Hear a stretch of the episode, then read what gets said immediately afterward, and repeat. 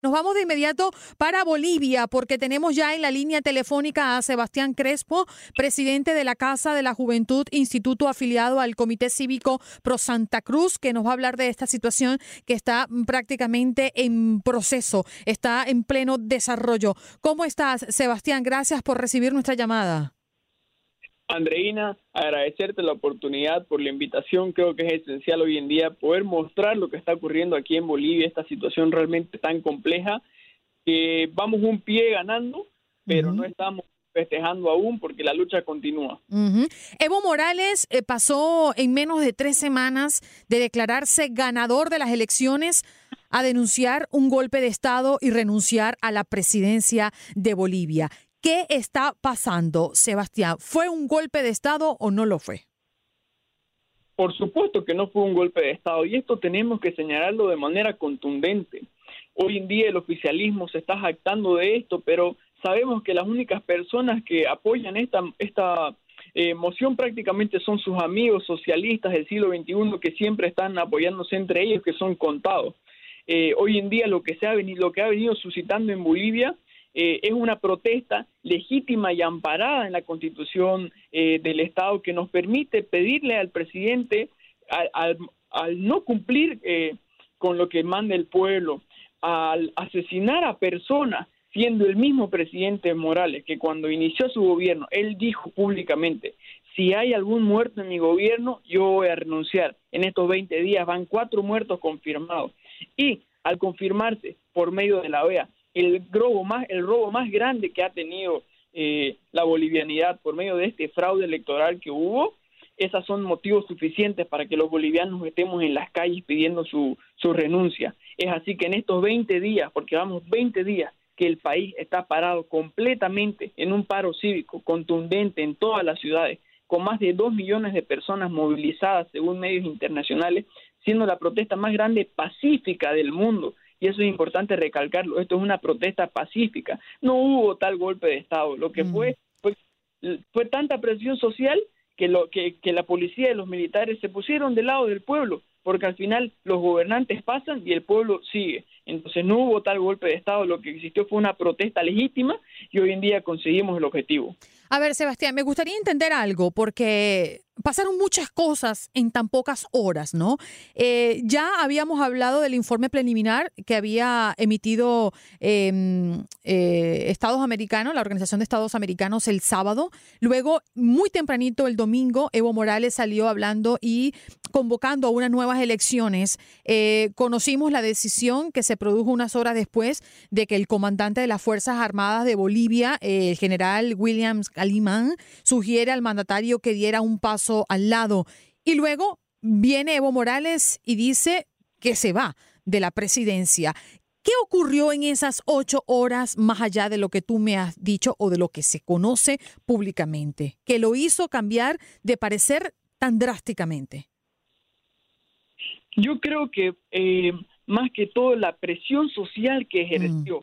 el, eh, que ejercimos, el golpe contundente respecto al fraude de la OEA, y el hecho de que previo a las horas de la renuncia de Evo Morales se dio una renuncia de más de 40 personas de su cercanía. Creo, creo que eso fue lo, lo, esencial y que hizo que Evo Morales, que Evo Morales renuncie. ¿Por qué? Porque renunciaron, renunciaron ministros, viceministros, eh, diputados, eh, senadores, también eh, alcaldes y gobernadores de los diferentes departamentos. ¿Por qué? Porque la presión social fue tan fue tan fuerte y los enfrentamientos que hasta cierto punto se estaban suscitando, Evo utilizó por supuesto la excusa de que era para en pro de pacificar el país, pero eso fue creo yo lo principal que fue lo que logró la contundencia, la renuncia y el desmoronamiento del gobierno, porque era era así, era increíble, eh, querida Anteina. Uno se perdía un segundo en la tele y se perdía tres denuncias en cinco, en, en los diez diferentes canales. Y ese fue creo contundencia con la que Evo Morales no soportó más. Ok, según la Constitución, eh, después mm, de un caso como este, Evo Morales renunciando a la presidencia de Bolivia, pues quedaría como presidente transitorio eh, dos figuras, ¿no?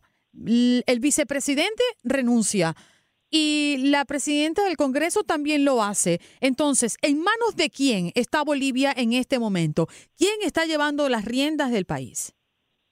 En este momento, eh, según medios de comunicación que han sacado, eh, la opositora Janine Áñez, ella es senadora, vicepresidenta de la Cámara del Senado, asumiría la presidencia. Ella es parte de, la oposición, de la bancada de Unidad Demócrata. Ella es veniana, una persona relativamente joven, entonces sería la segunda mujer presidenta en la historia de Bolivia, que se cree que asumiría. Justamente las presiones son exactamente para que hoy de manera urgente puedan llegar todos los legisladores a la paz y llamar a una sesión y puedan posesionarla, para que así de la manera más pronta se llame a este gobierno transitorio a unas nuevas elecciones, se pueda dar las condiciones de, estabilidad en el país, que eso es algo importante. Realmente en la noche de ayer hubo una gran incertidumbre, hubo enfrentamientos muy fuertes en La Paz, pero bueno, ella sería la, la mujer que quedaría a cargo del país. Y después de esto, ¿qué, qué pasa? ¿Qué, qué sigue? Lo que, se, lo que prosigue, según eh, el comité y el CONADE que han sacado los pronunciamientos es que vamos a seguir en las calles, el paro cívico prosigue. ¿Por qué? Porque justamente con las medidas y los sucesos que hemos tenido ayer, donde el oficialismo ha, ha salido a las calles, sus bases han salido algunos seguidores han, han, hecho actos de vandalismo de una manera terrible, han quemado casas, han destruido propiedad privada, propiedad pública, casi 30 buses de transporte casi nuevos los, los dejaron hechos en ceniza.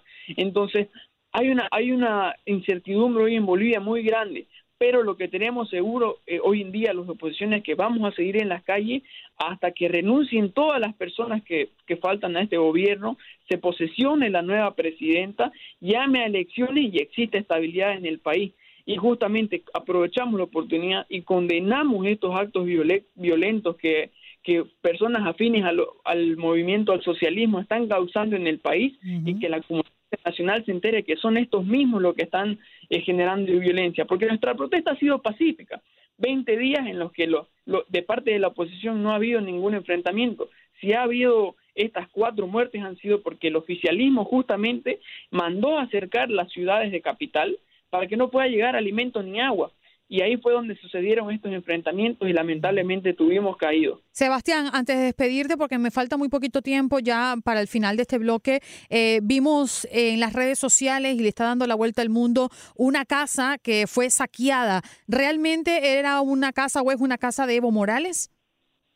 Eh, según medios informan que sí, justamente hubo también algunas personas que, que por la rabia y la bronca por lo que estaba sucediendo en La Paz, fueron a incendiar la casa de, Evo Morales. Entonces, realmente, por supuesto que también castigamos esos hechos de violencia, pero creo que realmente no es aceptable el hecho de que estas hordas violentas del oficialismo... Sebastián, 15 segundos. ¿Dónde está Evo Morales? Evo Morales se cree que está en el Chapare, mm. pero no hay, no hay algo, algo oficial que pueda determinar esto. ¿Quieres dejarnos algún punto de contacto para ubicarte, para más información? Claro que sí, en Twitter y en Instagram, Sebas Crespo P, y toda la información necesaria seguirá en mis redes. Muchas gracias. Sebastián Crespo, presidente de la Casa de la Juventud, institución afiliada al Comité Cívico Pro Santa Cruz, nos habla desde Bolivia.